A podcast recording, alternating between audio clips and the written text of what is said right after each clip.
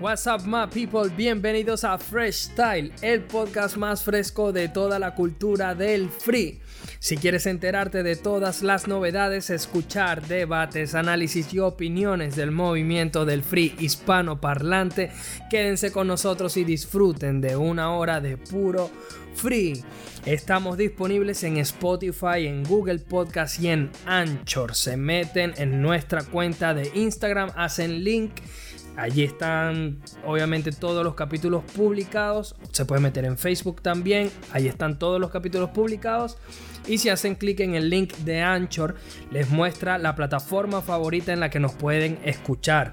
Spotify, Google Podcast, Radio Public, Stitcher, Apple Podcast, la que tú quieras. No te puedes quejar, no hay excusa. Estamos en más de nueve plataformas disponibles. ¿Cómo nos consigues en redes? En Facebook estamos como freshstyle.hh y en Twitter e Instagram como freshstyle-hh. El día de hoy estamos aquí para analizar lo que fue la jornada 6 de la FMS de España, la cual se dio cita en Salamanca y dejó un par de resultados muy interesantes, sobre todo considerando que ya se está cerrando la FMS de España, se está decidiendo el descenso, se está decidiendo quiénes van a ser los otros participantes que van a ir o a ganarse su puesto en esa FMS internacional. Entonces está muy bueno el debate el día de hoy, quédense con nosotros hasta el final, que también estaremos analizando lo que es la previa de la God Level All Stars. Este, esta competición en la cual eh, se va a competir por duplas. Generalmente van a ser duplas inéditas que nunca antes se habían visto, eh, lógicamente compitiendo juntos. Y tenemos precisamente para analizar todo este episodio a los analistas expertos de la materia, a la gente que de verdad sabe de esto. Directamente desde Barcelona voy a presentar a nuestro primer participante. Tenía un par de semanas que no estaba por aquí, pero ya está de vuelta con las pilas recargadas. Mi gente, denle un buen recibimiento a Kun. Dímelo, bro. ¿Qué pasa, hermano? ¿Todo bien? Fino. Estamos Listos para comenzar ya, con ganas, como siempre. Así es, y como siempre, nuestro colaborador directamente desde Maracay, Venezuela. Él es organizador y es juez de Coliseo Hip Hop. Vamos a estar dando unas noticias de hecho sobre Coliseo Hip Hop. Así que también denle un fuerte recibimiento a Hoots. ¿Qué tal, hermano? ¿Cómo están?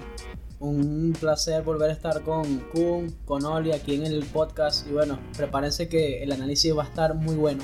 Y yo me presento como siempre, mi gente. Soy Jay Oli, directamente, bueno, oriundo de Maracay, pero en este momento eh, transportando o transmitiendo desde la tierra de los canguros y los koalas. Así que damos pie entonces primero con, con lo que son eh, los debates, mi gente, hoy vamos a entrar directamente al hueso. No conseguimos noticias demasiado relevantes. Quizás eh, la noticia más relevante, aunque ya la habíamos tocado en, en, podcasts anteriores, fue el hecho de que Ballesta y BTA van a ser la dupla que va a reemplazar al teorema Woz en God Level. Y bueno, más adelante, como vamos a estar precisamente debatiendo sobre God Level, vamos a estar hablando sobre esta dupla y otras tantas más. Entonces vamos a arrancar mi gente con lo que fue la jornada 6 de FMS España en Salamanca, en la cual vimos enfrentamientos como BTA Mister Ego, Escon RC, Blon contra Walls, Chuty Force, Sasco Bennett y eh, una gran, gran exhibición entre Gazir y Zaina. Entonces vamos a arrancar chicos por BTA contra Mr. Ego. Ganó directamente Mr. Ego. Quiero arrancar con Kun para preguntarle qué le pareció esta batalla. Un BTA que se fue, bueno, eh, con una sensación eh, como de no encontrarse a sí mismo. Sí. Agridulce, podríamos decir. Sí. Sí. Eh, yo me iría con la misma sensación. A ver, yo creo que la batalla eh, fue una batalla correcta, nada más aparte de eso.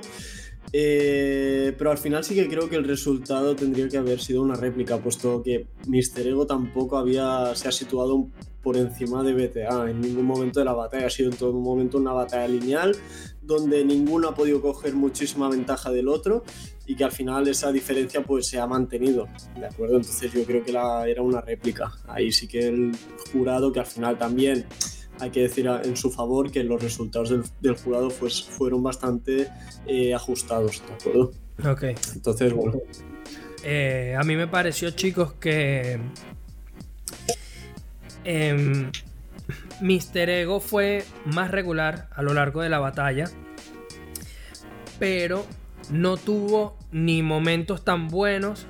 Ah, de hecho, el mismo Mr. Ego dijo en, en la zona mixta que los picos más altos de la batalla los tuvo BTA y los picos más bajos de la batalla los tuvo BTA. Algo con lo que estoy bastante de acuerdo. Entonces no sé cómo la viste tú, Hoots.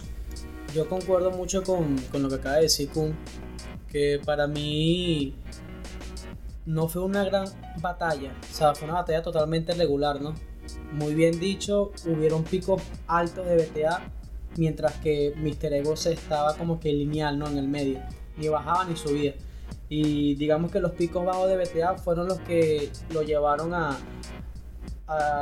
resultado de la batalla, pero para mí era una réplica. Y sin embargo, yo tuve que verla dos veces esa batalla y para mí era réplica o de BTA. Sin embargo, había algo que acotar, que era que en las mismas declaraciones que tú acabas de decir, Oli, el mismo BTA dijo que estaba sumamente eh, incómodo ¿no? con el resultado, debido a que hasta muchas personas, los compañeros le habían dicho que era réplica o de él, y que él se subió a la tarima totalmente confiado, diciendo de que, bueno, o es réplica o es mía y que se sintió demasiado impresionado cuando le levantan la mano a Mr. Ego. De verdad que, o sea, no sé qué le pasa a BTA sabiendo que es, el último de la tabla con tres puntos, eh, que prácticamente se podía decir que ya está en el descenso, o sea, le quedan tres fechas, pero son rivales bastante fuertes y te pones a ver, tú dices, wow, o sea, tiene, la tiene como que difícil para poder mm, este, luchar, ¿no? Eh, la permanencia en la liga. Pero me pareció una batalla totalmente, sea, la más floja de, la, de la jornada. Y me pareció en lo personal una réplica o de BTA. No me, no me parecía directa de Mr. Ego. A mí no me pareció, chicos, que era, por ejemplo, directa para BTA en ningún momento. A mí, yo creo que BTA estuvo bastante flojo. Eh, puedo destacar de la batalla que BTA estuvo muy pero muy bien en la temática Disney, que se puso como una de las temáticas y me pareció espectacular. Eh, me encantó los personajes contrapuestos, en la cual fue Bufón contra Casillas y Mister Ego se tiró una barra, se tiró un par de barras muy buenas. Eh, Dejó una, por ejemplo, que para cada casilla hay un Mauriño. Me encantó, me pareció muy buena. A mí que, me encanta muchísimo el fútbol. Eh, y aparte dice, soy Casillas, tu novia me la chupa de infarto. Porque Casillas recientemente tuvo como un infarto. Me pareció una de esas barras que está ahí como en el límite de lo incorrecto, pero esa es la categoría, esa es la característica puntual que tiene Mister Dale, dale, Hoots, dale. Eh, Sabes que ese humor, o sea, es un, como un humor negro, ¿no? De, de, de, Mr. Ego. Sí. Y al igual que también lo que le dijo a BTA con que con que era el Sasco alicantino. O sea, de verdad que eso. Si, Les quería preguntar... si te pones a ver los gestos. Ajá. Bueno, Hoots, que precisamente te quería preguntar por eso, porque dio un poco de qué hablar esta barra. Primero que nada, quiero decir algo yo. Cuando escuché la barra, me pareció una locura. Me pareció una locura de. O sea, fue una buena barra. Por otro lado, no la ejecutó tan bien. Porque tuvo que haber dicho el Sasco Cañetino, no el Sasco Alicantino. Sasco es de Alicante, pero Teorema es de Cañete. Entonces la ejecutó mal. La pensó bien, pero la ejecutó mal. Ahora bien, es una frase, wow, está pasada y si tú ves cuando enfocan como que a la parrilla de participantes, todo el mundo se quedó, nadie se la celebró, todo el mundo más bien puso una cara de, hey, esto, esto está fuerte. Entonces te pregunto a ti, Hoots, eh, que veo que te ríes, pero te pregunto por eso, ¿qué te pareció la barra? ¿No es para tomárselo tan en serio o verdaderamente Mr. Ego está tocando ya un tema personal que esto dentro de las batallas debería mantenerse afuera? Voy contigo luego con sabemos que esto es ya un deporte profesional, ¿no? Y que lo que se dice en tarima prácticamente eh, se, tiene que caer en, en tarima, ¿no? Me imagino que el momento se presta para para decir ese tipo de cosas. Claro está que hay un manual, ¿no? Como de reglas que no existen, pero que existen entre los freestylers de que hay cosas que no se deben decir.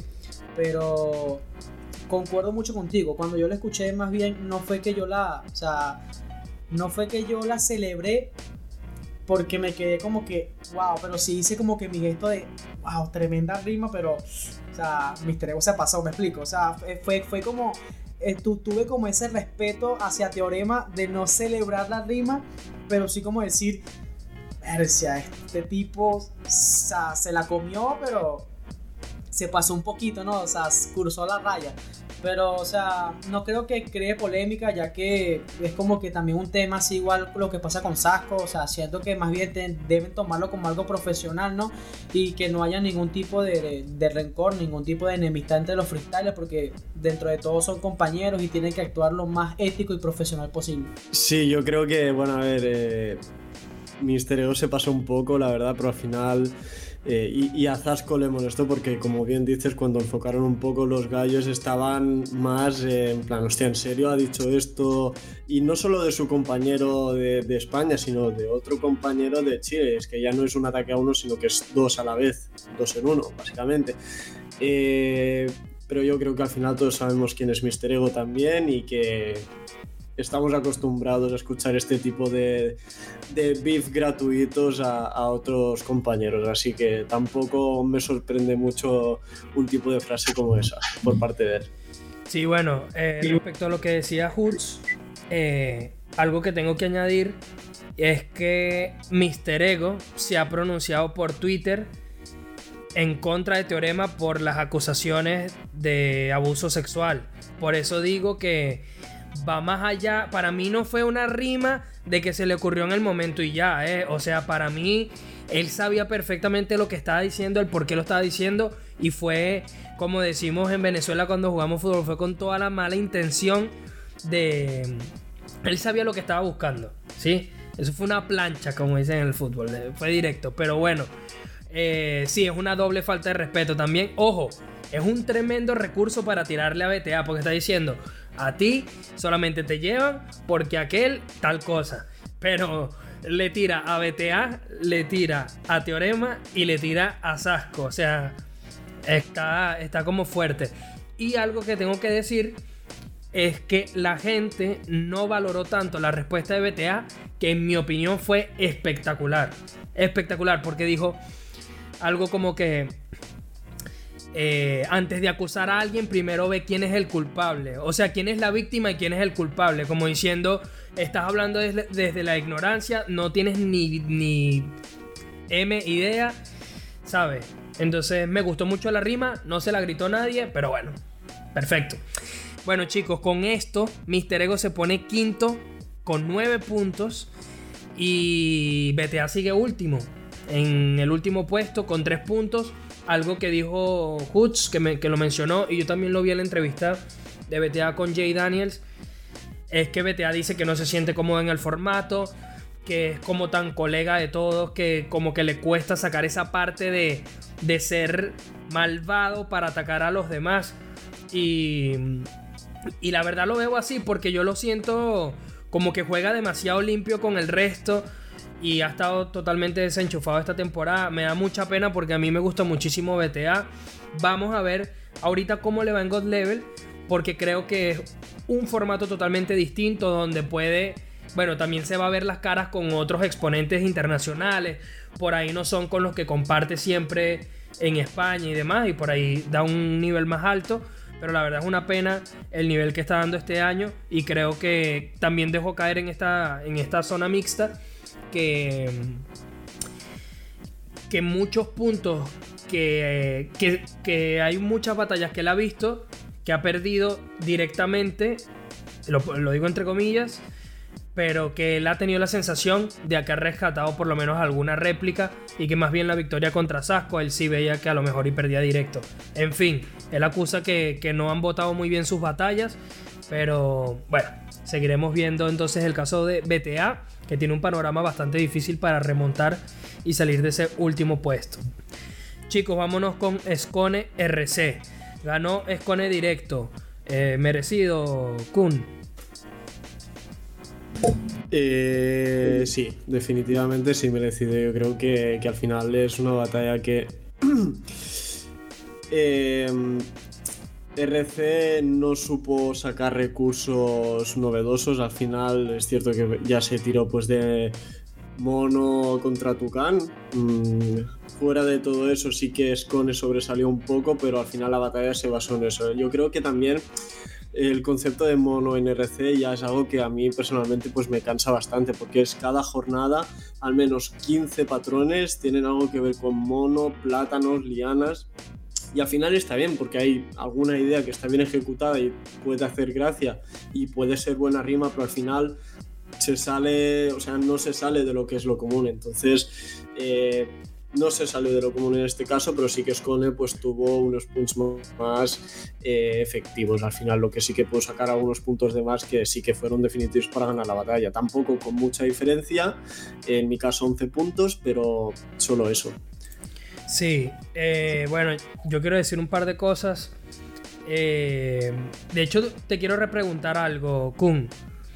¿Es la FMS de España en la cual se ahinca más en ese tema de rimas clásicas, como por ejemplo eso de tirarle a Escone de Tucán, a, a Walls de que es triangular, de que Doritos, de que la nariz y la cosa, a RC de que mono, y la otra que he notado un punto en común en todas las batallas, todos se tiran de cocainómano. Todos se tiran de que tú temes que la farlopa, que no sé qué más. ¿Qué ocurre con el tema de la droga en FMS España que todo el mundo se tira de esto? No sé. Nada, circula, circula. Nada, es coño.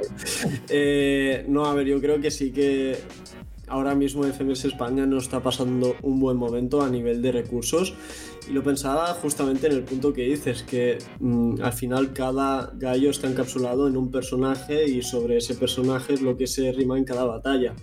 A, a comparación a lo mejor de eh, FMS Chile últimamente, que también ha subido bastante, y me está gustando muchísimo, sobre todo porque están rimando muy en torno a sentimientos, cosas mucho más profundas que te da de pensar en comparación aquí, que a lo mejor no es un tipo de rap tan profundo y, y que implique tanto sentimiento. Entonces, eh, yo creo un poco pues que si a lo mejor FMS España ahora está un poco pues estancada, digamos, en comparación a, a las otras. Sí. Eh, Hoots con IRC, ¿cómo lo viste? Antes de, de decir algo, ¿es farlopa o falopa?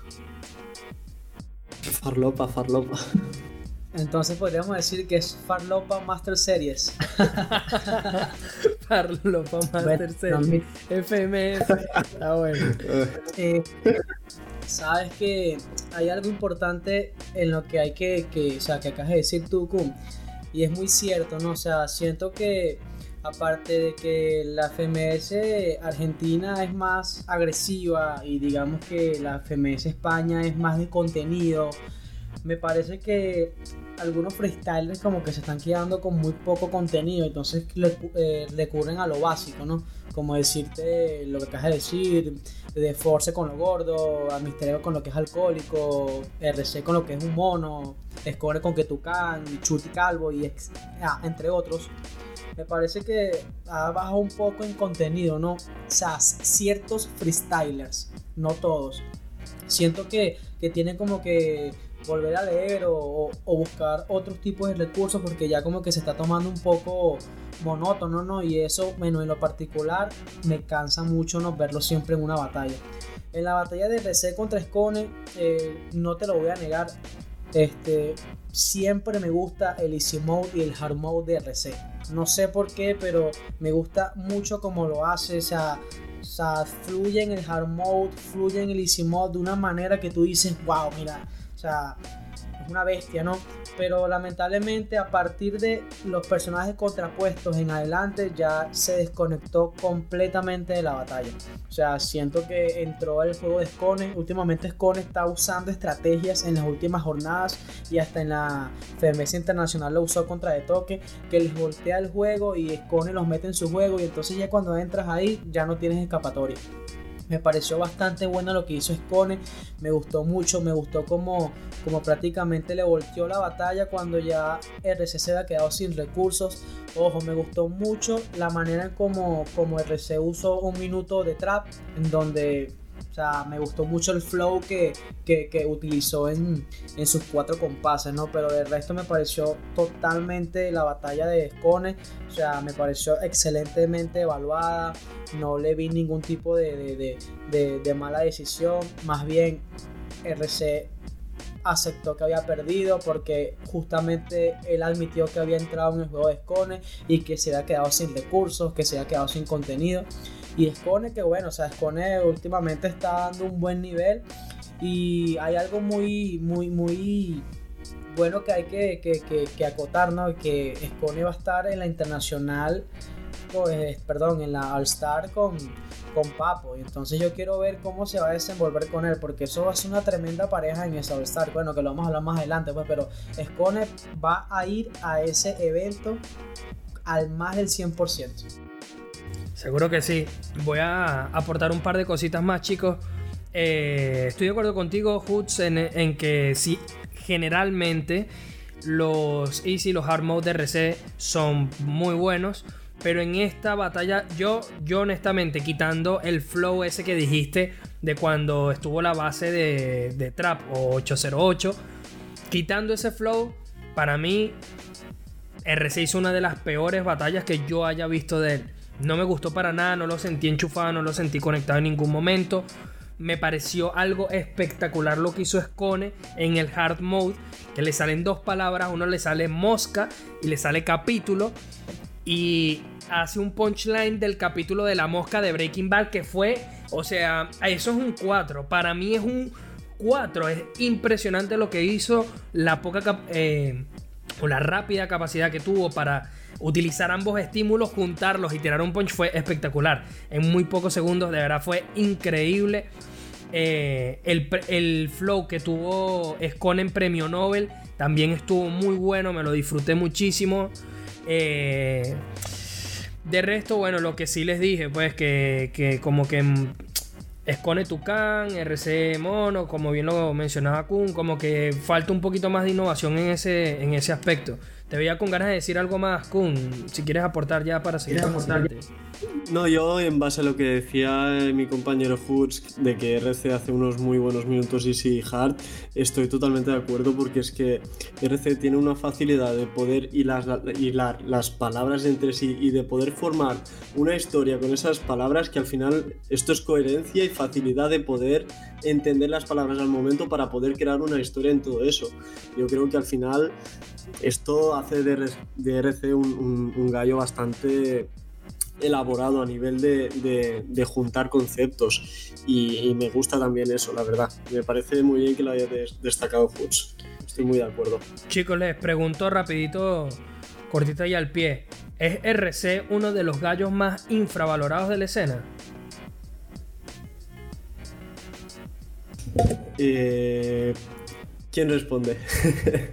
Dale, el que, el que tenga la respuesta.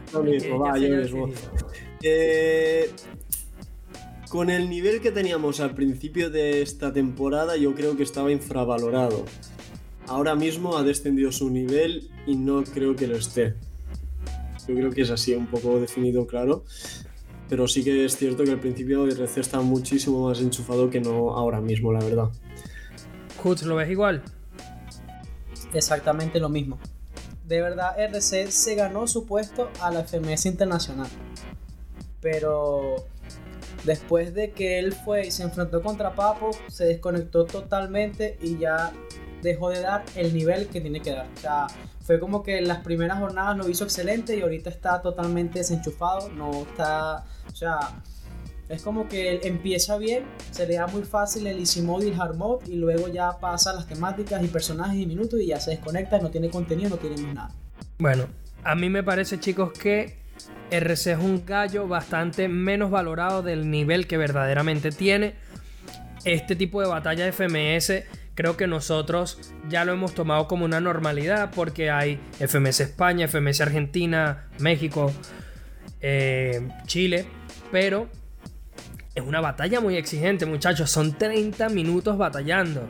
Es muy difícil porque son muchos estímulos, muchos estímulos al principio y luego es sangre pura, es respuesta 30 minutos de batalla. Es mucho, es mucho tiempo que tienes que estar concentrado, que tienes que estar dando un espectáculo, que tienes que hacer freestyle de verdad. A mí me pareció una competición sumamente exigente, pero cada vez que RC sale a otras competencias también lo hace muy bien, incluso dando recientemente un muy buen nivel. Ahorita se me escapa el nombre de la competencia, era Jam, no me acuerdo. Pero sí, sí, Hoots, Jam. Eh, creo que llegó hasta la final incluso, algo así, o estuvo entre los últimos puestos. Entonces, a mí RC me parece que sí está un poco infravalorado por, por la escena. Si quieres añadir algo, Hoots, rapidito para movernos, dale. Era, o sea, es algo muy, digamos, separado de la batalla, ¿no? Es algo que una pregunta que les quiero hacer a ustedes y me gustaría como que anexarlo al podcast porque en lo personal me parece algo bastante, bastante bueno de debatir. Y era que sabes que antes era como que más fácil un 4x4 totalmente libre a sangre que te colocar una temática. Pero ahora como que es mucho más fácil una temática y un easy mode y ya a los freestylers como que se le hace un poco más complicado lo que es los minutos libres o lo que es el 4x4 a sangre. O sea, quizás porque ya estaban como que acostumbrados a lo básico de un 4x4 a sangre que era como el mismo, o sea, lo mismo se define sangre y como que han practicado más lo que son contenidos, lo que son conceptos, lo que son definiciones, lo que es armar una historia, enlazarlo y hacer esta, esto más allá, ¿no? más, más profundo con el contenido y como que se quedan secos al momento de la sangre, como que o sea, se empiezan a tirar y ya llega un punto en donde lo que hacen es puras rimas básicas y eso es lo que hemos estado viendo últimamente hasta en freestyle profesionales y, este, y, en, y, en, y en competiciones internacionales. Ahora, no sé si pensarán lo mismo o sería solamente yo. Eh, bueno, yo creo que, que sí que el, el 4x4 llega un momento que se ha popularizado demasiado y que en demasiadas competencias se está usando como un recurso de, vale, pongamos 4x4 porque al final es lo que eh, más genera al público un, subidón de adrenalina. Entonces, como, vale, esto es lo que funciona para que el público esté activo. Entonces, vamos a poner 4x4. Al final, la esencia del freestyle también es la de un minuto entero continuado, pudiendo tener un recurso base con el que poder empezar a tirar eh, buenas rimas. Y eso yo creo que al final también es un poco la base de todo freestyle, el minuto libre. Entonces, si perdemos eso, yo creo que no vamos bien. Pero bueno, también he visto alguna competición que sí se ha recuperado bastante lo que es el minuto libre, como por ejemplo eh, Titanes del Free, que hay bastante minuto libre ahí y es algo que me gusta muchísimo. Sí. Bueno, Hutz, yo para responderte, yo lo que creo es que cuando ya llegamos a este punto de exposición donde hay batallas todos los fines de semana, donde los freestylers se conocen y batallan mucho entre sí porque compiten en todas o en tantas competencias, conviven tanto juntos, ya un 4x4 libre a sangre se convierte en algo muy común. Ya, ya de qué le vas a tirar a tu amigo que lo has visto en cuatro competencias o a un rival que ya te has enfrentado tres o cuatro veces. Escuchaba también una entrevista de Jay Daniels con Tirpa que decía, no me quiero enfrentar más a Sweet Pain porque en dos meses nos hemos enfrentado ya como cuatro veces. Entonces él dice, es que ya no, ya no tengo como que un estímulo para tirarle algo. Entonces yo creo que con los 4x4 libres está ocurriendo esto. En cambio, si le pones una temática, dices, mira, tengo otro estímulo, estímulo distinto con el que le puedo tirar a mi amigo que ya lo conozco de tantas veces o a mi rival que ya me lo he enfrentado tantas veces, pero no le voy a tirar el mismo, tú eres tal cosa, yo soy tal cosa, soy mejor que es que tú eres febre, eres gordo, eres eh, mono, eres lo que sea. Esa es mi opinión respecto a lo que está ocurriendo ahorita con esos estímulos en el 4x4 y también para defender un poco la postura de Kun.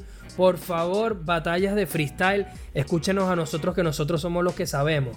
Pongan minutos libres, hermano. ¿Cómo es eso que una nacional entera me la haces a puro 4x4? Es contigo, Red Bull Argentina, es contigo. Pero Pero sí, hacen falta minutos libres. Me encantan los 4x4, pero tienen que ser un plus. En fin, vamos a seguir adelante. Toda la Vamos adelante. Sí, sí. Dale. Listo. No, no, que digo estoy de acuerdo, perdón. Zumba, zumba. Ok. Bueno, chicos, Blonde contra Wolves. Se la llevó Blonde directo. ¿Cómo la viste, Hoods? Cuéntame. Mira, le puse muchas expectativas a esa batalla. ¿sabes? Me gustaba bastante el título. Blown versus Wolves. Ver cómo se iban a, a tirar, qué contenido iban a usar. Y de verdad me pareció una batalla totalmente regular, ¿no? O sea, me gustó. Fue a partir de, de, cómo sería, de los personajes contrapuestos, que fue espada contra escudo. Me gustó mucho los minutos libres que sí, verdad que se tiraron sangre, respuesta y me gustó demasiado el minuto libre de, de, de Wolves. Siento que Wolves ha, ha cambiado su manera de- de improvisar, en el sentido de que lo veo un poco más agresivo, ¿no? Lo veo como que un poco más, este, eh, más desafiante a la hora de, de- lanzar el punchline, de, de colocarse al frente de, de su rival y, y gritárselo en la cara, ¿no? O sea, dándole como que ese picante a, a lo que es la batalla. Me gustó mucho el nivel de Blon, sobre todo en contenido. Este, me parece que debido a que Blon es, o sea, ha escrito un libro, o sea, siento que como que tiene como que más la confianza o, o digamos que más la experiencia, ¿no? De, de- de utilizar conceptos más allá de lo que sería un contenido básico. Me gusta demasiado la forma en cómo se desenvuelve en el Easy Mode y aparte en cómo puede este, crear historias ¿no? de cualquier forma o de cualquier género en una temática. Por ejemplo, en la de, en la de escudo, que justamente estoy viendo este, a, a, Kun ¿no? con, con, con su, con su este, aquí chaqueta de, de, de la Roma, ¿no? donde él dice que este, yo defiendo mi escudo, me llaman Francesco Totti. O sea, de verdad me gustó bastante esa rima, ¿no? Porque te pones a ver y él como que utiliza cualquier tipo de género. Y, y de verdad que, que fue algo excelente, ¿no? Para mí no. O sea, para mí la batalla totalmente de Blon. O sea, me pareció, este, claro, no tan lejana a los puntos, pero sí vi muy, muy, muy, muy por encima.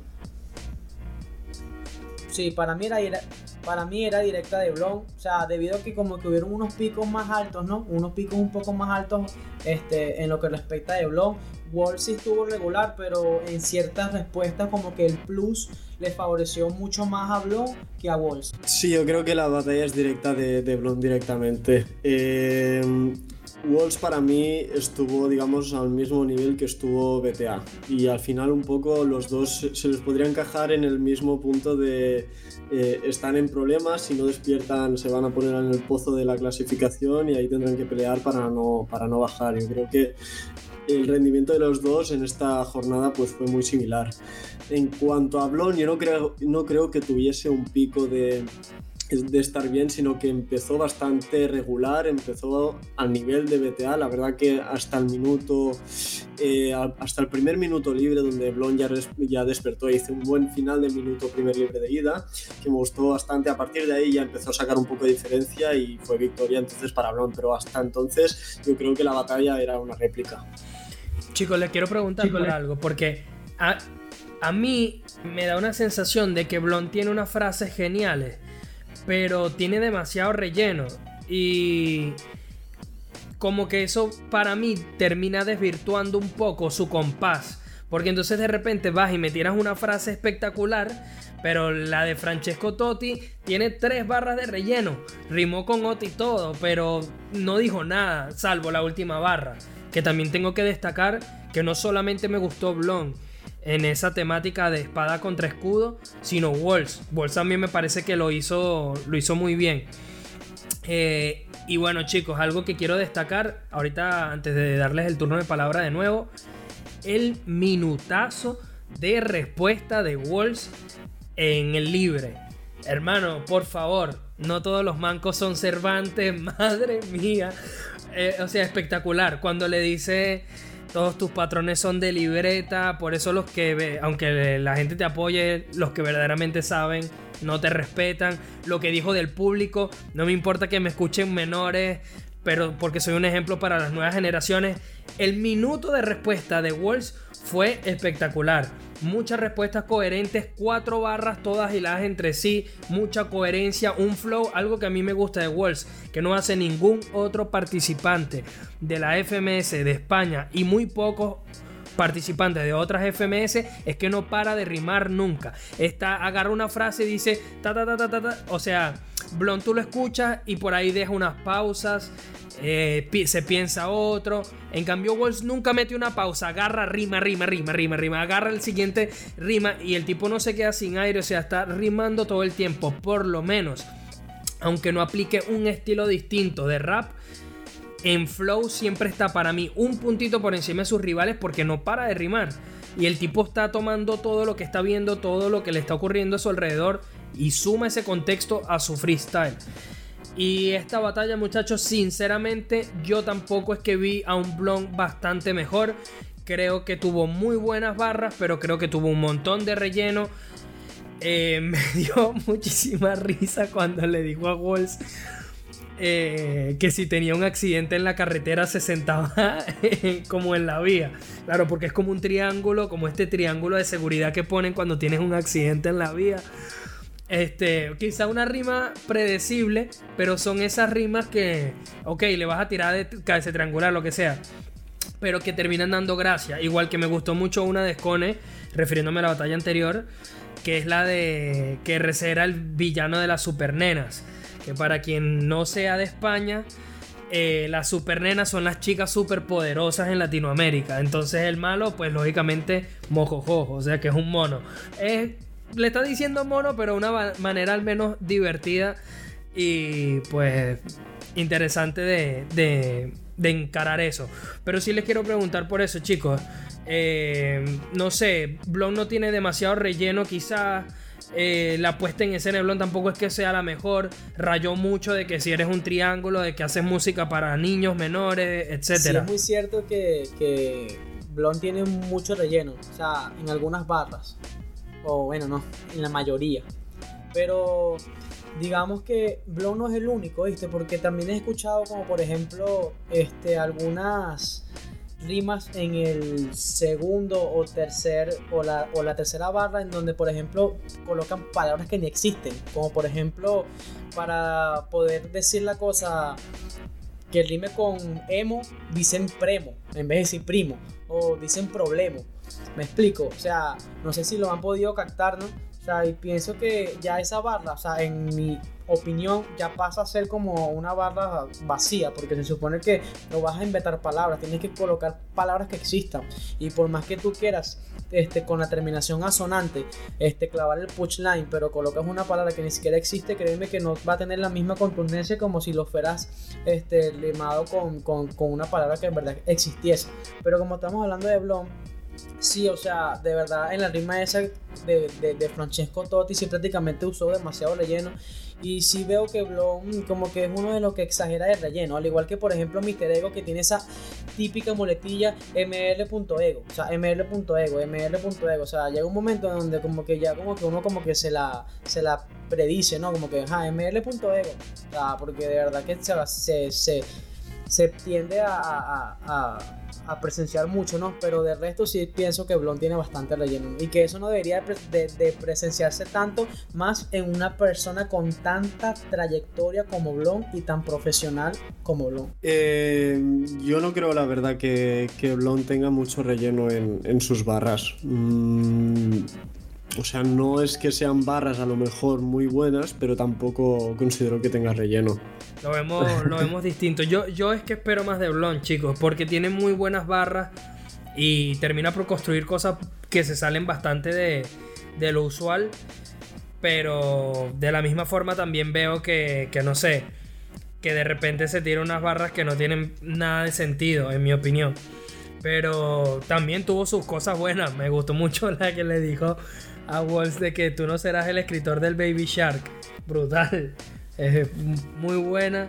Como tirándole tu al igual, al igual que este que en el Meet and Greet él había firmado una ecografía. O sea, también estuvo muy buena, ¿no? Porque sí, fue una batalla divertida, eso sí. La verdad que tuvo algunos minutos, sobre todo cuando también creo que fue en esta que empezaron a sacar eh, a, compañeros del banquillo y rimaban en torno a ellos. ¿También fue esta?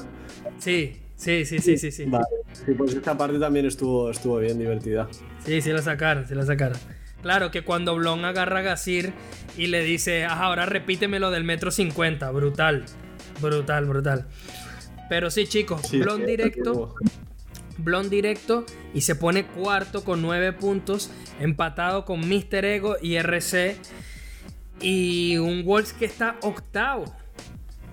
Octavo quiere decir en la lucha por el repechaje por mantenerse. Una locura me parece, ¿eh? Para mí Wolves tiene más nivel que estando allí, sinceramente.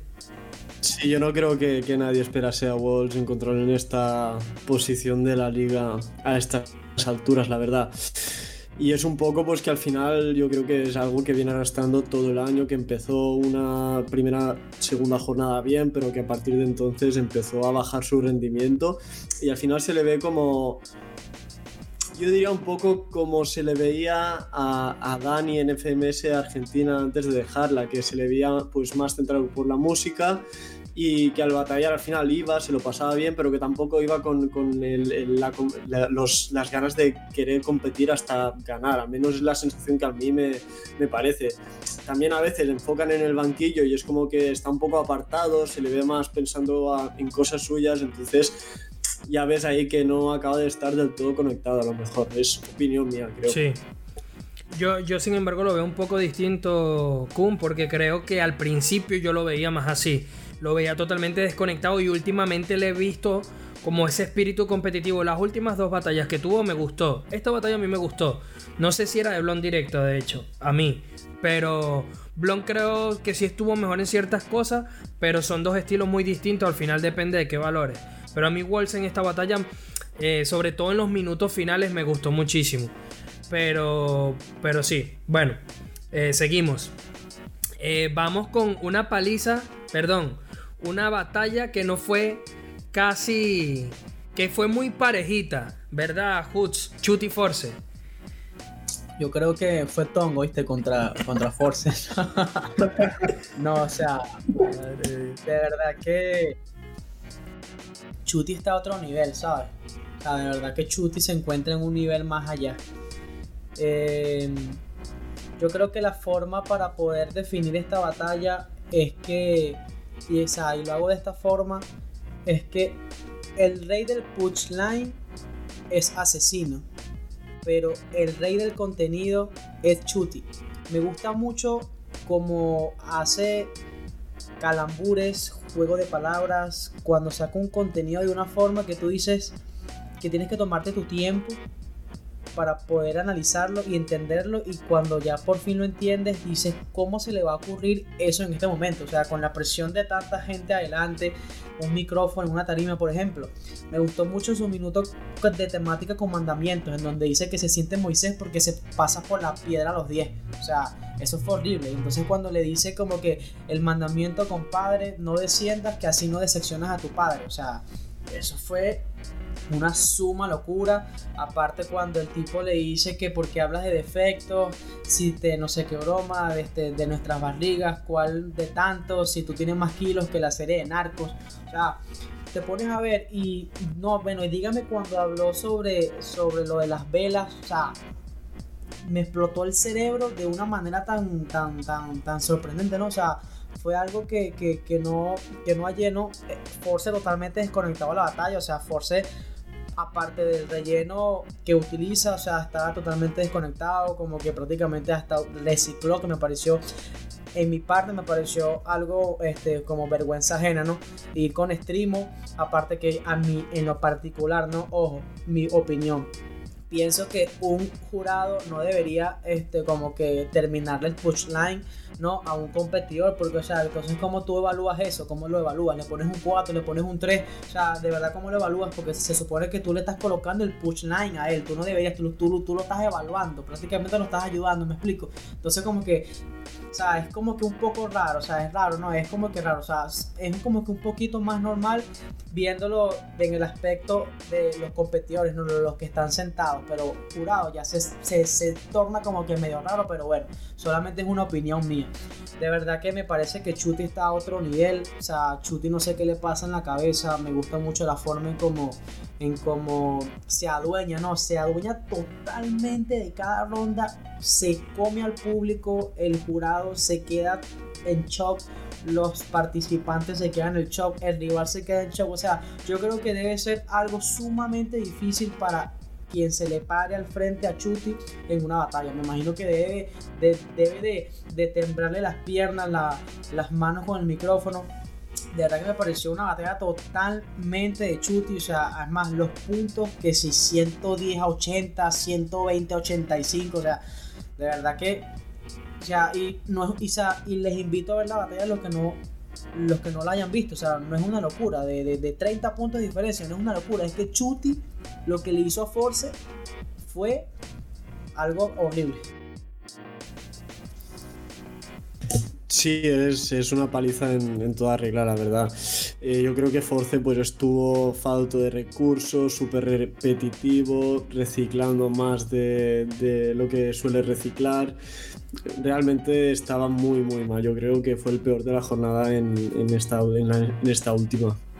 Cambio Chuti, eh, como siempre en su línea, mm, el mejor de la jornada para mí. Eh, pero tampoco creo que fuese su mejor actuación. Yo creo que él ya sabía pues contra quién le tocaba y creo que al final después de 3-4 rondas tampoco quiso abusar más de ello aunque lo hubiese podido hacer, ¿de acuerdo? Eh, nada más a destacar, la verdad que Chuti se la llevó bien, unos patrones como siempre, eh, como bien dice Hutz, muy, muy interesantes en los juegos de palabras y las comparaciones que hace es espectacular. Y al final un poco en base a las declaraciones que él dijo de, eh, hostia, eh, al final yo quiero hacer cosas pero que el público no entiende y que eso al final le merma. Y es como que tiene que escoger entre pasarlo bien y ganar y él quiere ganar. Entonces es como que tiene que ganar rimando con lo que el público puede llegar a entender. Claro entonces claro. eso lo limita un poco. Yo me pregunto si Chuti ya está en ese nivel, eh, ¿qué Chuti veríamos si pudiese llegar a hacer todo lo que realmente quisiese hacer?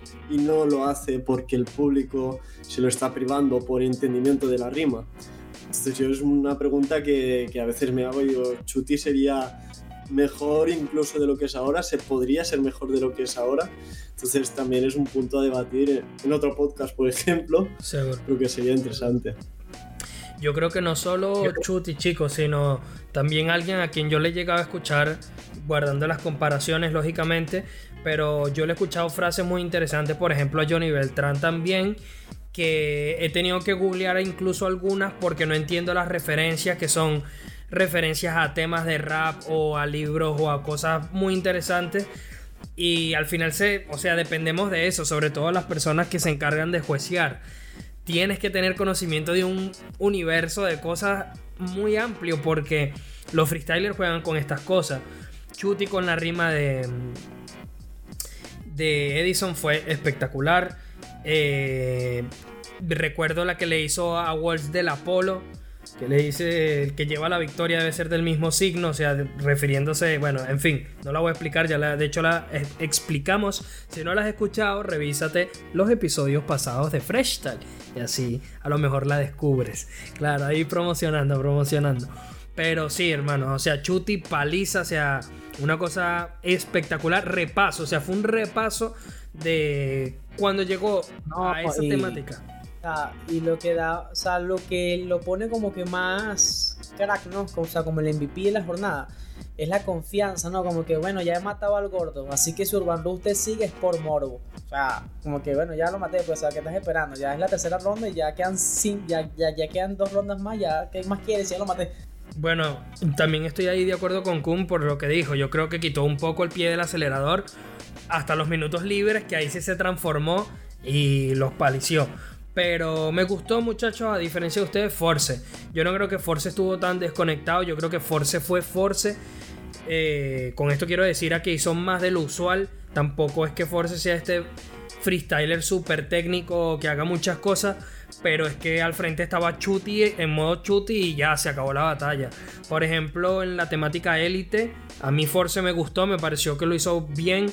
Chuti en su minuto de respuesta fue súper contundente, fue súper cruel, que es algo que no suele ser habitual en Chuti, pero últimamente ha venido así tirando pura, puros hachazos, o sea, sin medirse en, en las respuestas o en los minutos. Y bueno, su puesta en escena increíble. Eh, dejando esa frase final de que lleva meses de sufrimiento, pero es el mejor de todos los tiempos. Con lo cual, mi querido Chuti, tengo que decir que aunque estoy ligeramente en desacuerdo porque también me gusta mucho Asesino, yo creo que Chuti es un capítulo aparte de lo que se refiere a los freestylers más importantes de la historia del freestyle. Y algo que, me, que, dice Kun, que a mí, por ejemplo, eh, me gusta, es que si Chuti tiene más potencial, yo creo que él va a hacer que se levante el listón de lo que son los jueces y el mismo público y a lo mejor en un par de años estemos escuchando em, un freestyle todavía más elaborado, más complejo y con más referencia de lo que estamos escuchando hasta ahora y quizás un chuti dos o tres veces mejor de lo que ya es, que ya sería raro eh, pensar que eso puede llegar a existir. Bueno, hablando de dobles frases con dobles y triples y cuádruples sentidos, Gazir contra Zaina, chicos. ¿Qué les pareció esta batalla? El guachín, el guachín. Contra un Gazir que está luchando por el ascenso, o sea, batallón. De arranque, batallón. Eh, yo creo que esta batalla junto a la de a la de Bennett contra Zasco eh, fueron de las mejores de la, de la jornada, la verdad. Mm, Gacir me gustó muchísimo, la verdad es que yo creo que es de las promesas futuras de España actualmente, de las mejores. Eh, ya quiero verlo en FMS el año que viene porque la verdad que creo que tiene muchísimo potencial. Y Zaina también la verdad que me gustó muchísimo. Aunque sabemos también que Zaina peca un poco de relleno en, en algunas barras, ¿de acuerdo? Eh, Claro, a mí lo que me preocupa un poco en torno a Gazir y Zaina, que al final pues son gallos bastante jóvenes de 16 años, es una vegada, es decir, una vez eh, asciendan a, FMS, eh, cómo de rápido se van a quemar, porque al final FMS es una competición que es varias jornadas eh, cada, eh, cada mes y aparte de todas las competiciones que hay detrás, lo que al final esto puede quemar mucho eh, a los gallos, que al final creo que es algo que le ha pasado a, a Walls, por ejemplo, y a, y a, y a BTA. ¿Cómo sería el ascenso de Zaina y Gacir el año que viene? Eh, ¿Habrá algún tipo de, quema en eso o seguirán teniendo el rendimiento que tienen? Porque yo creo que actualmente eh, son las promesas futuras de España y de, Argentina. Sin duda, sin duda. Hutz. Sabes que, como hablamos en el podcast pasado acerca de la, nacional de Argentina, en relación a, a, a Zaina que digamos que dejaba que el público, o sea, dejó que el público se tomara control ¿no? de la batalla y prácticamente se dejó llevar. Pienso que aquí hubo un momento en donde Gassi tiró unas buenas limas en donde prácticamente paró las batallas y se le veía a Zaina este, con esos gestos, ¿no? De, de, querer no cometer ese mismo error, de, de, como que desconectarse de la batalla, pero se le notaba como que lo estaba haciendo a fuerza, ¿no? Y entonces como que obligaba una barra de relleno o una barra básica, y eso fue lo que también noté bastante en esa batalla, que, que siento que Zaina este, metió en algunas barras relleno que, que, que de verdad este, me pareció algo un poco extraño, ¿no? De él. Aparte que me gustó mucho lo de las capitales, o sea, de verdad que me gustó muchísimo cuando el, tipo le dice, ah, ¿quieres hablar de doble sentido? Bueno, yo tengo Buenos Aires y es normal que tú, que, que, te tengas mala corriente entre tus ríos de sangre, o sea, entonces cuando el tipo empieza a decir Barcelona, Pamplona, porque eres una mierda de persona, o sea, de verdad que para mí fue una tremenda rima, pero Gasil como que dominó la batalla cuando este, Zaina tuvo esos esos bajos. Me gustó demasiado la agresividad cuando, cuando, cuando Saina, perdón, cuando, cuando Gassil le dice que si quieres lo hacemos en Argentina, Mufasa de jurado, misionero de speaker, y entonces cuando te gana ya, bueno, vuelves y me lo repites. O sea, de verdad que me pareció excelente. O sea, el contenido de Gassil me gustó demasiado. El doble sentido este, lo que, lo, lo, que dice es muy cierto y eso es preocupante, ¿no? Porque a pesar de que son freestylers muy jóvenes, se sabe perfectamente que muchos freestylers en, en la actualidad como que se han ido quemando, ¿no? Y entonces, a pesar de que estas personas tienen tan poca edad y sean tan extensos de contenido y a pesar de su corta edad tengan una forma de adaptarse al formato tan sorprendente. O sea, ¿cómo quedarán cuando tengan 20 años? O no 20, sino unos 18 años. O sea, seguirán igual. O sea, cuando estén en el, en el formato FMS o sea, cuando de verdad representen y formen parte de los 10 este, clasificados, o sea, darán el mismo nivel, porque al igual que por ejemplo Mecha, Mecha también es uno de los freestylers de Argentina que, o sea, yo lo quiero ver allá en, en, en la FMS Argentina, o sea, porque de verdad siento que tiene un contenido bastante bueno y, y, y, es un freestyler bastante completo, ¿no? Pero quiero saber si en verdad se van a ir quemando, porque, o sea, en la actualidad prácticamente muchos de los freestylers que el año pasado o el año antepasado lo veíamos en competencias de plaza, que eran unas bestias.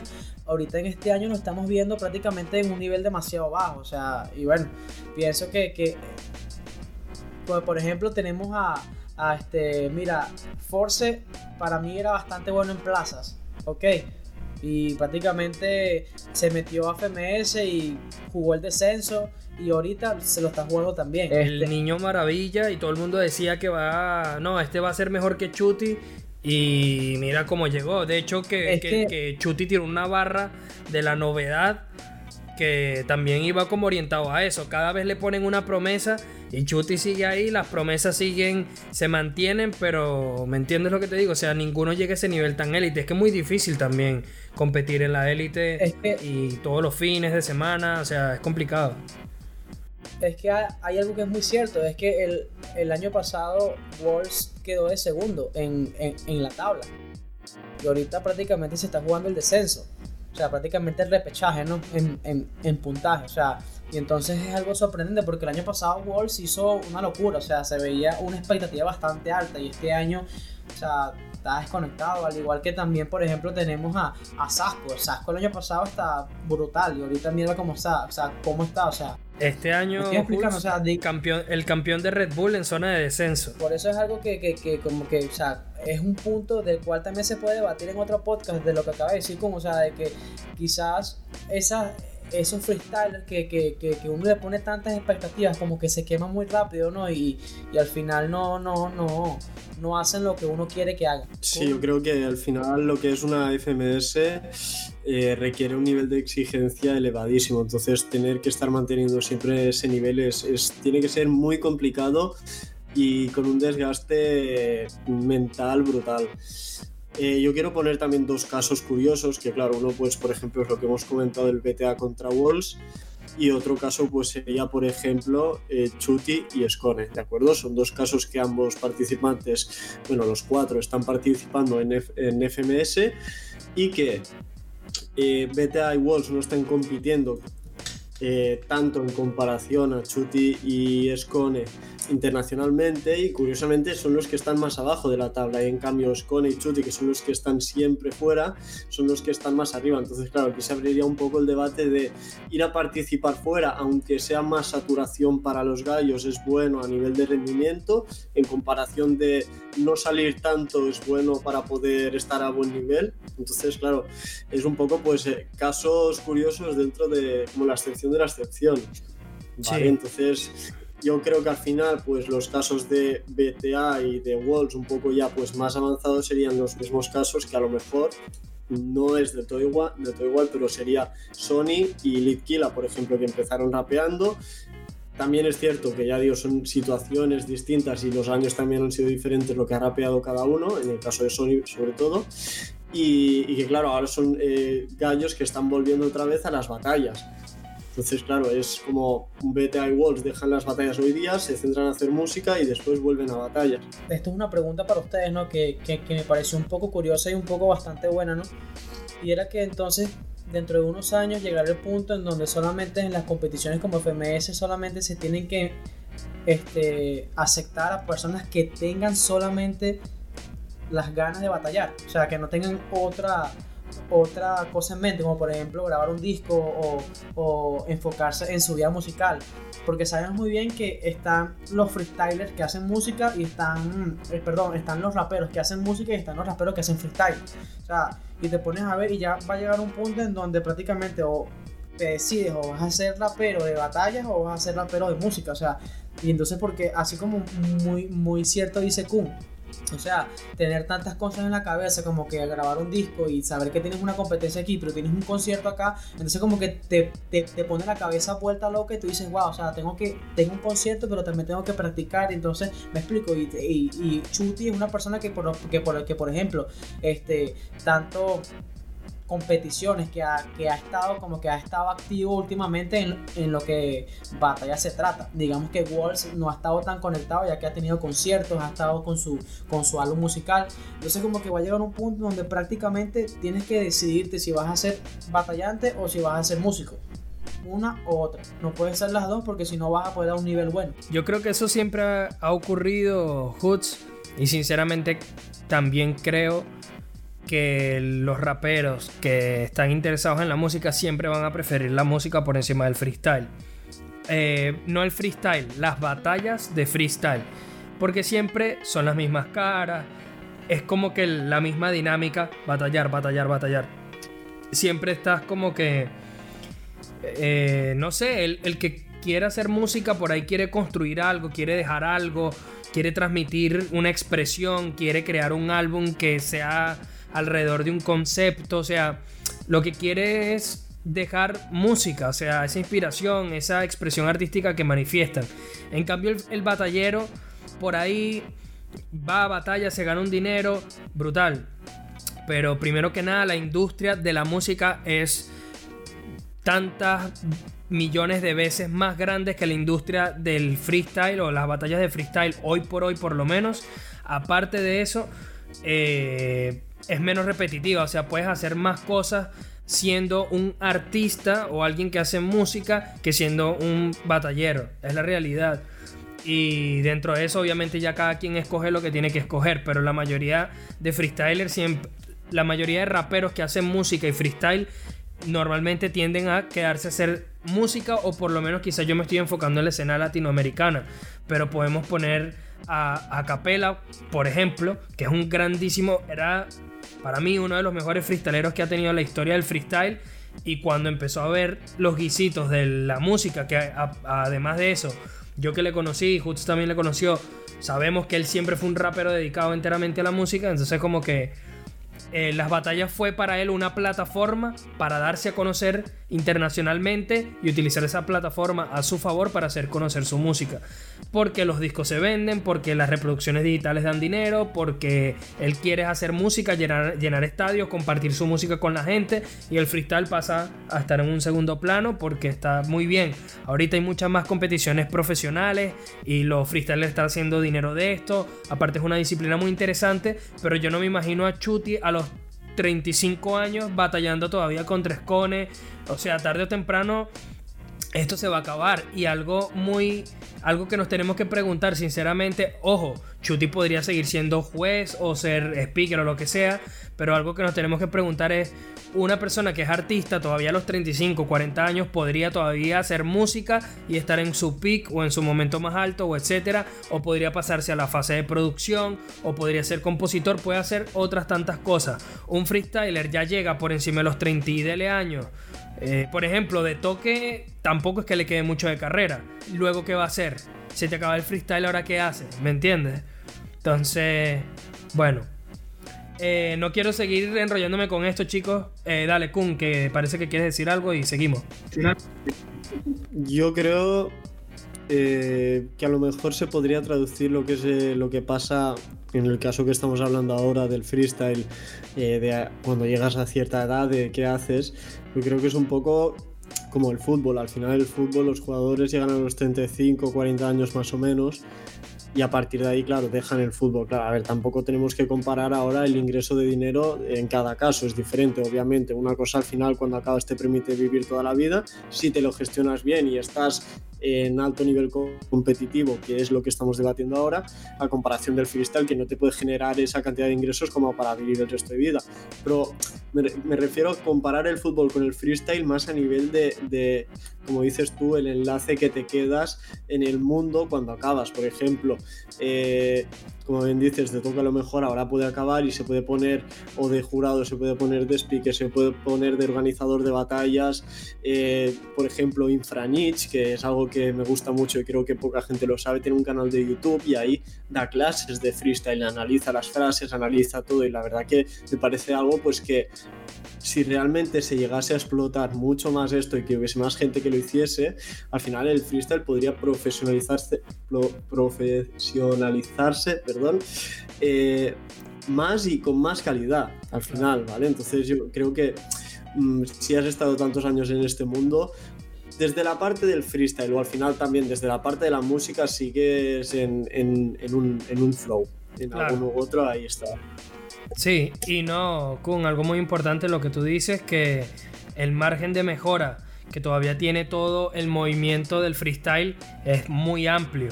En Venezuela hay unos chicos que se llaman Cultura Lírica que tienen como un movimiento donde están haciendo talleres de freestyle y hay gente que está como dando clases de para los jueces, etc. Y yo sé que por ahí esto va a seguir creciendo y va a haber gente que se va a especializar en dar clases a jueces, gente que se va que se puede dedicar a entrenar freestylers para competencia.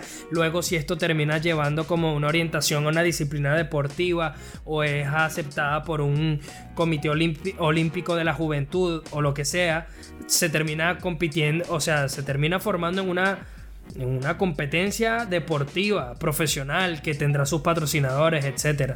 Entonces sí, hay un gran margen de mejora. Pero bueno chicos, estábamos hablando de Gazir y Zaina y nos fuimos totalmente para otro lado. Voy a terminar con esto para hablar de la última batalla. Eh, me gustó exageradamente Gazir en lo que fue el Easy y el Hard Mode haciendo dobles y triples y cuádruples sentido. O sea, las referencias que tiene son increíbles. Creo que se quedó sin gasolina en los minutos libres. Por completo, eh, estuvo como, como flojito allí. En la temática capitales me gustaron ambos. Eh, en tren avión, eh, los personajes contrapuestos, estuvo increíble. Gasir, hay una rima que me explotó la cabeza que no la entendí en el momento que la escuché, que es la que dice soy el niño Torres, se me ha subido el gemelo. Entonces dice, son tres referencias. ¿Por qué se referencia con avión tren? Bueno, Torres, gemelo. Son las torres gemelas que fueron impactadas por un avión. Esa es la primera referencia que tiene que ver con la temática. Torres gemelas. La segunda referencia. Eh, el niño Torres se me ha subido el gemelo. El gemelo es un músculo que queda en la pierna. Entonces está diciendo como este, una referencia al fútbol, que también en el doble sentido tiene que ver con la temática avión. Y en la tercera parte le está diciendo a Zaina que es su gemelo. Se me ha subido el gemelo, o sea, la copia mía, mi hermanito pequeño. Tres referencias en un punchline de dos barras. Si eso no es una genialidad, no sé qué es una genialidad. Fue espectacular. Gasir es una bestia algo descrito por ahí, alguna sospecha tengo, pero igual es una genialidad. O sea, no puedes pensarte las tres cosas, no, no puedes tenerlo escrito. O sea, alguna referencia por ahí la tendría preparada, pero la forma como lo monta. Y encima hay un de personajes, que no es un minuto libre también. Exacto. No, una locura. Un locurón. Y bueno, sí, me parece que Gasir se quedó ahí un poco espichadito en las respuestas, pero bueno, Gasir, un loco, un genio loco. Y bueno, con ganas de verle entonces la temporada que viene en, en FMS, que hay también toda esta polémica con esta polémica con Jesús LC, que la gente no lo quiere ver, que la gente quiere Tirpa. Eh, hermano, esto es mérito. Si el hombre trabajó por eso y se saca los puntos y asciende, brutal. Hay que defenderle y respetar eso. Esas son las reglas del juego. Y hay que, más allá de escoger a uno u otro, que hermano, apoyemos al freestyle, apoyemos al que se está trabajando su puesto. Y dejemos ya tanto hate. La comunidad del freestyle a veces tiene unos comentarios que la verdad no me gustan para nada. Pero bueno. ¿Querías añadir algo de eso, Kun? Que te vi como asintiendo. No, no, no, que, estaba de acuerdo contigo en lo que decía, la sentía. Sí, sí. Bueno, chicos, Sasco Bennett. Bennett no pudo contra Sasco, chicos. Fue una réplica. Y con esto se quedó en el segundo puesto empatado con 16 puntos. Perdón, eh, tiene 16 puntos empatado con Chuti. Y Sasco salió de la zona de descenso, aunque no por mucho. Tan solo está en el séptimo puesto con 5 puntos empatado con Wolves y con Force, peleando allí la casilla del descenso. Par de batallitas complejas que le quedan a Sasco. Le toca a Mr. Ego, que Mr. Ego ya dijo que mira que Inver dependía de mí para descender y se terminó yendo al descenso conmigo. Le toca a Chuti, entonces hay un par de batallas complejas que le tocan allí al pobre Sasco. En términos generales, Kun, ¿cómo viste esta batalla?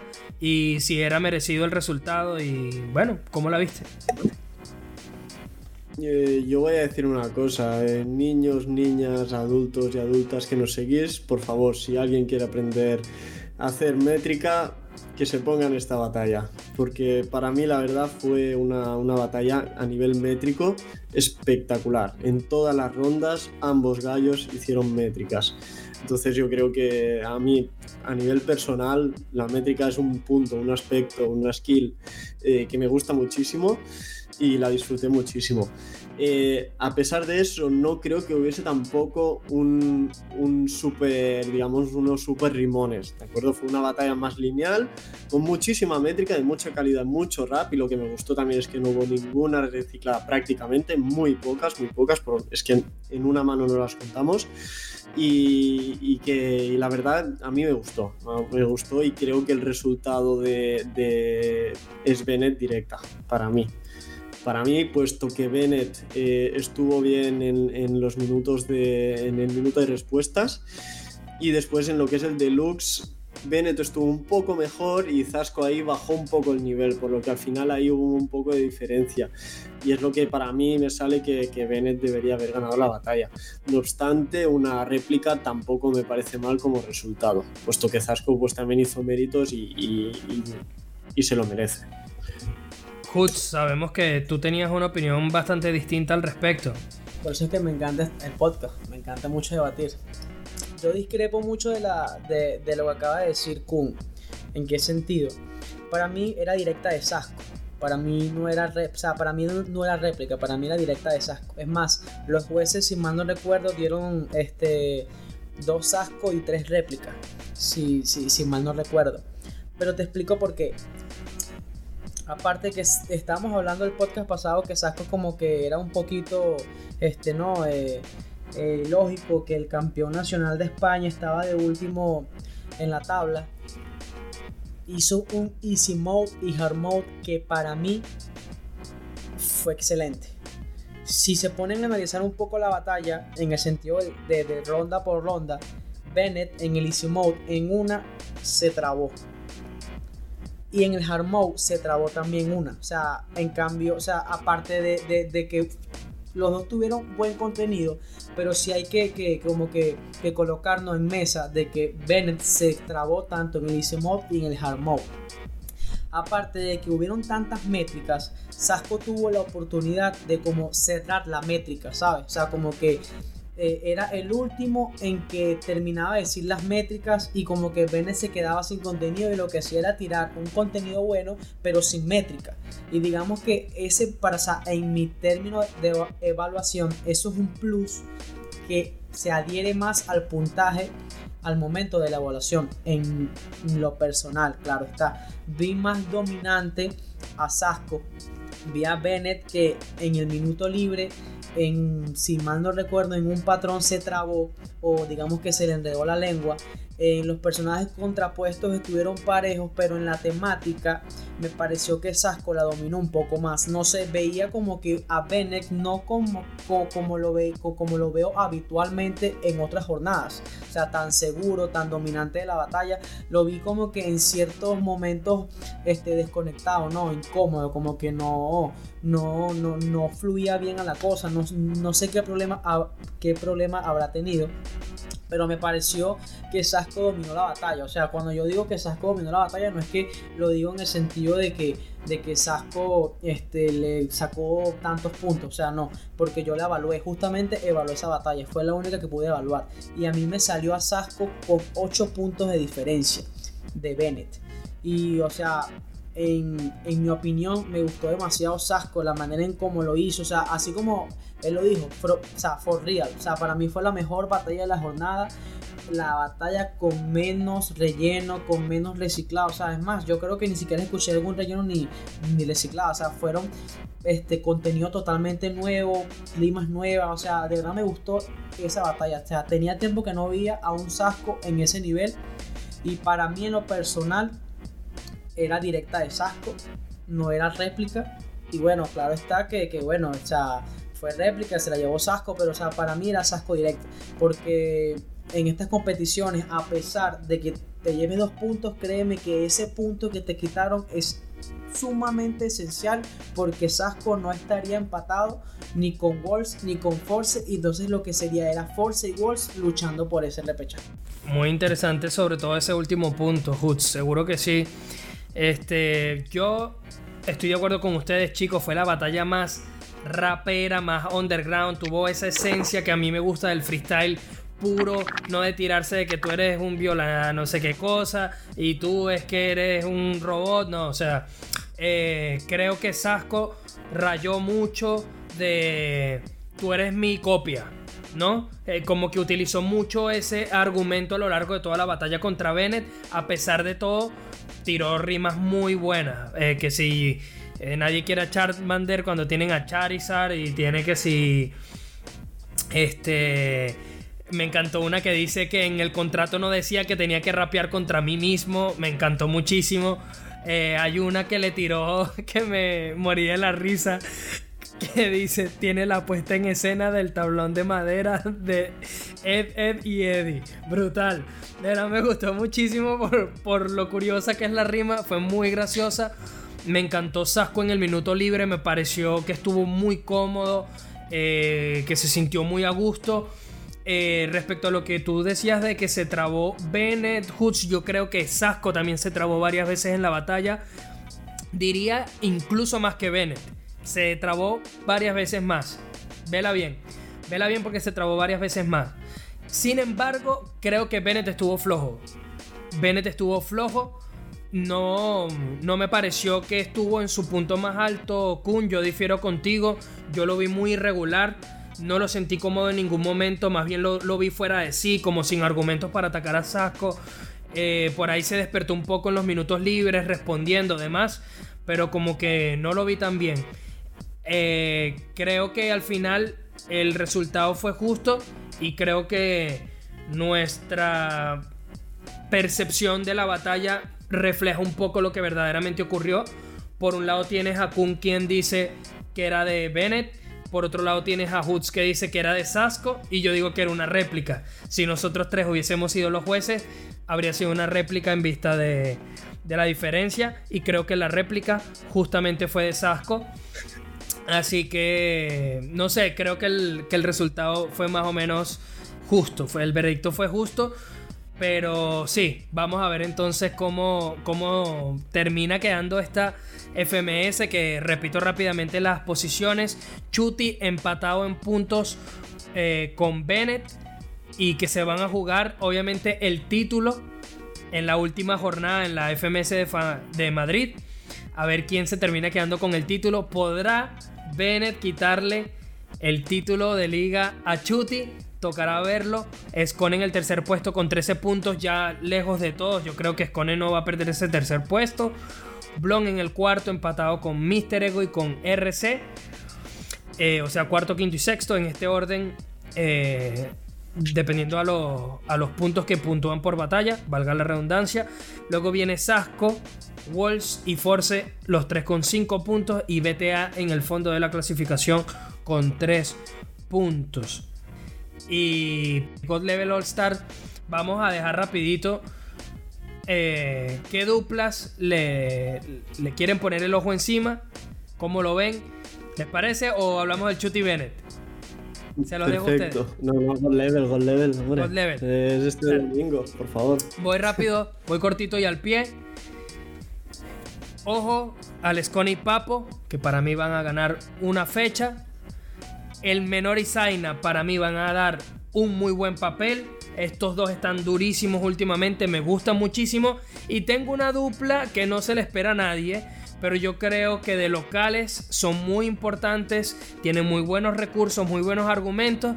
Por ahí terminan siendo una decepción. Yo soy terrible para pronosticar cosas, pero yo le pondría una fichita. No es la dupla que más me gusta, pero yo le pondría una fichita a Clan Acertijo. Entonces, suéltame, Kun. ¿Qué vamos a ver en esta God Level All Star?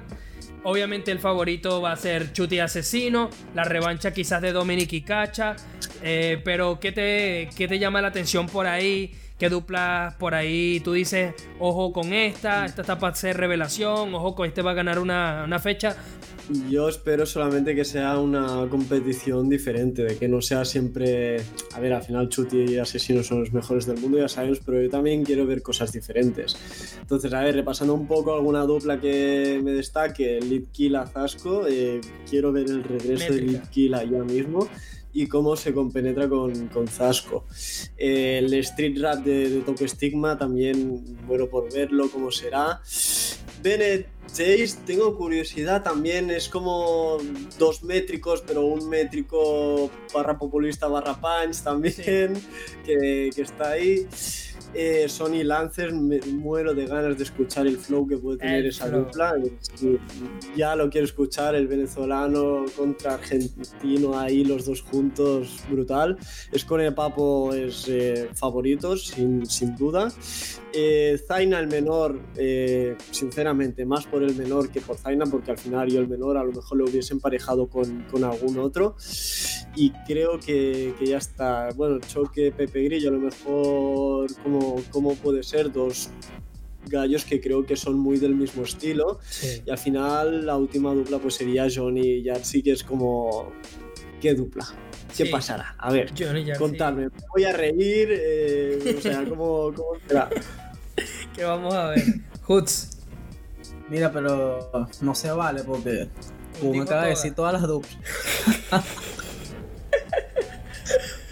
Mira, este, o sea, para mí, aparte de que todas las duplas que están en All Stars son buenas, claro, digamos que algunas se le ve como que un poco más expectativas, ¿no? Y ya como que uno a nivel, no, claro, sin, sin quitarles el nivel que tienen cada uno de los freestylers, ya como que uno ve ya las que se van a quedar en primera ronda o digamos que no van a llegar lejos, pero este Papo Escone es una dupla que quiero ver quiero verlos en tarima quiero ver qué hacen o sea de verdad me gustaría muchísimo verlos.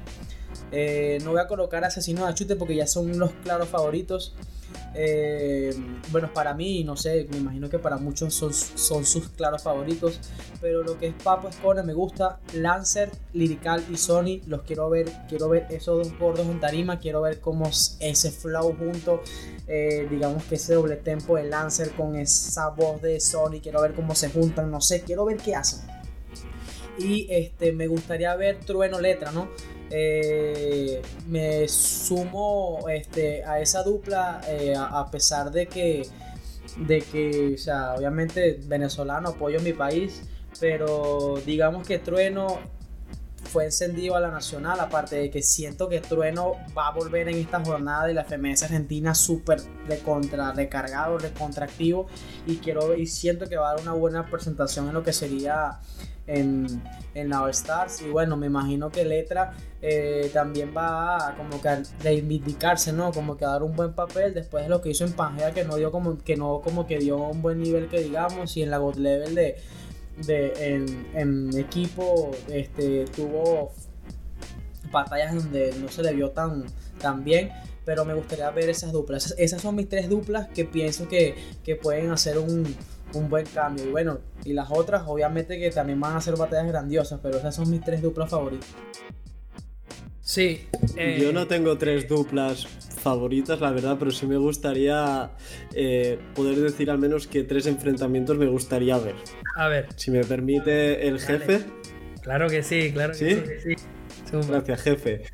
Eh, la primera, obviamente, creo que todo el mundo sería Escone Papo contra Chuti Asesino. Es el primer enfrentamiento que todos queremos ver. Sí. El segundo, por choque de escuela, me encantaría ver Zaina, el menor contra de Toque Stigma. Uf. Y después me encantaría ver también por la. por la. por cómo está formada cada dupla.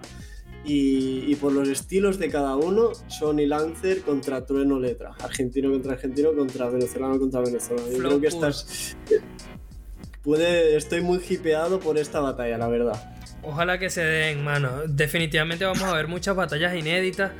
Em, como están mezclados entre, entre diferentes nacionalidades, espero yo que no vaya a pesar ningún factor localista. Espero. Pero la, la, verdad va a ser muy interesante. Yo creo, chicos, que como bien ustedes mencionaron, lo que fue Jace contra Bennett, no sé qué vamos a esperar ahí. Porque Bennett no tiene tanta puesta en escena y Jace sí. Pero Bennett tiene unas métricas brutales y Jace son bastante distintos. Me da curiosidad. Trueno letra, muy importante lo que dijo Hoods. Yo creo que Trueno viene muy enchufado, viene a ganar la Red Bull Argentina, eh, tiene esa frescura, ambos tienen esa frescura, ese freestyle al momento, ese flow, pero hay aquí un punto diferenciador. A Trueno se le dan muy bien las batallas en equipos y a Letra se le dan muy mal, por lo menos por lo que ha demostrado en las últimas competencias, como lo fue God Level y Pangea. Em, Lancer y Sony, puro flow. Me preocupa quizás un poco el estado de forma de Sony, que no tiene tanto recorrido de batallas en, últimamente, a pesar de que se le ha visto en un par de batallas recientemente vamos a ver con qué nos vamos a encontrar con Yartzi y Sony eh, y Johnny, perdón. Eh, los gritos puros serán por parte de Lobo y Kaiser. Y por ahí, bueno, también está Nitro contra Nitro con Necros, que va a estar interesante esa dupla porque los dos acotan muy bien, son muy agresivos en su estilo. Chicos, y la única dupla del mismo país fueron Force y Wolves, a quien nadie está dando un medio por ellos. No sé si por ahí puedan terminar rescatando algo. Yo no veo a Wolves en su mejor momento. Force por ahí, no sé, o sea, los veo en clara desventaja contra la mayoría de las duplas, sinceramente. Eh, y la otra es Balleste contra, con BTA. Me habría gustado más ver a Balleste con Jace que a Bennett con Jace. Y me habría gustado más ver a BTA con alguien que tenga un estilo, hasta el mismo Jace con BTA me habría gustado ver. Pero mm, bueno, no está mal BTA con Mira, a mí me a mí me a mí me hubiese gustado Balleste con el menor. Tú dices, son, son estilos bastante distintos, ¿eh? No sé, no sé. Bueno, habría vamos a ver cómo se da esto. Por ahí seguro nos llevamos alguna sorpresa. Pero esos duelos que, que sin duda Kun dijo Hermano, estaría muy bueno. El, del Flow sería Lancer Sony contra Letra Trueno. Eh, old School contra New School. Eh, estigma de toque contra el menor Isaina. Y los pesos pesados serían Papo con Escone contra Chuti Asesino. La verdad sería un batallón. La verdad, ojalá que se dé. De verdad que sí. Y bueno, chicos, con esto, no sé si quieren agregar algo más ya para cerrar. ¿Estamos listos? Bueno, eh, quiero recomendar a nuestros oyentes eh, que se metan al canal de Coliseo Hip Hop. Ya empezó la segunda temporada, mi gente. Están empezando a subir los videos poco a poco. Está ahí toda la gente que colabora con nosotros: Neurótico Muñoz, Pita, LC, Hoots, eh, Monkey, toda la gente que está colaborando con esta movida. Hay muchas sorpresas de esta temporada, así que apoyen esta competición, métanse en su canal de YouTube, los consiguen como Coliseo Hip Hop. Este es un formato de liga en Maracay, Venezuela. Cada vez se están sumando caras más conocidas y freestylers más reconocidos de la escena venezolana. El, eh, pues sí, consiguen los videos en el canal de YouTube. Ya empezaron a subir las batallas de la primera jornada que fueron Neuro contra Luigi, Jess contra Zafat, Cósmico Alfabeto, entre otras. Eh, los consiguen en todas las plataformas como Coliseo Hip Hop se suscriben y si eres de Maracay, asiste a la fecha, colabora, participa. Si eres un freestyler, te puedes sumar. Así que nada, eh, si quieres agregar algo más sobre esto ya para irnos.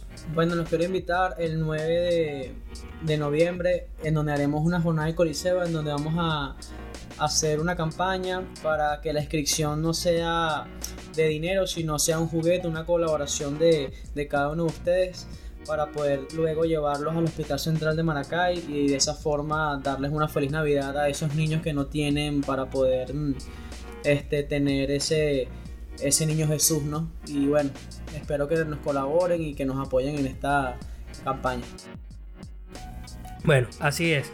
Ya lo saben, mi gente, apoyen a Coliseo, síganlo en todas las redes sociales, sigan a Kun en todas las redes sociales, está como arroba Kuncito, Kun, si no me equivoco. Sí, Cuncito, Cuncito. Bueno, y lo suben lógicamente en su canal de YouTube.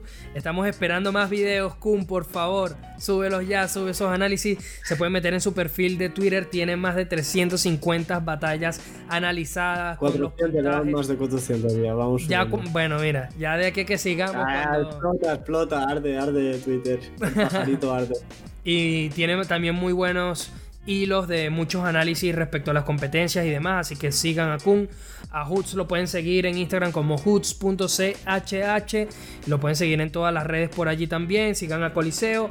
A mí me siguen como joli.rap, pero más me importa que sigan a Freshstyle en Facebook como freshstyle.hh y en Twitter e Instagram como freshstyle-hh, en donde puedes encontrar nuestros capítulos. Anchor, Spotify, Google Podcast y YouTube. Si se meten en nuestras redes sociales están los links. Poco a poco vamos subiendo los videos de todos los capítulos, a pesar de que contamos con más episodios en formato audio que en formato video. Nos está escuchando muchísima gente de Argentina. Muchísimas gracias por darle tanto amor a nuestro podcast. Cada vez que hacemos un episodio sobre Argentina explotan los números. Así que les agradecemos bastante. Nos está escuchando también cada vez más gente de España. Así que también agradecerles y obviamente el segundo puesto siempre se lo lleva a Venezuela que estamos ahí lógicamente haciendo ruido. Así que nada mi gente les agradecemos como siempre por habernos escuchado. En nombre de todo nuestro equipo nos despedimos. Nos vemos en la próxima. Stay fresh.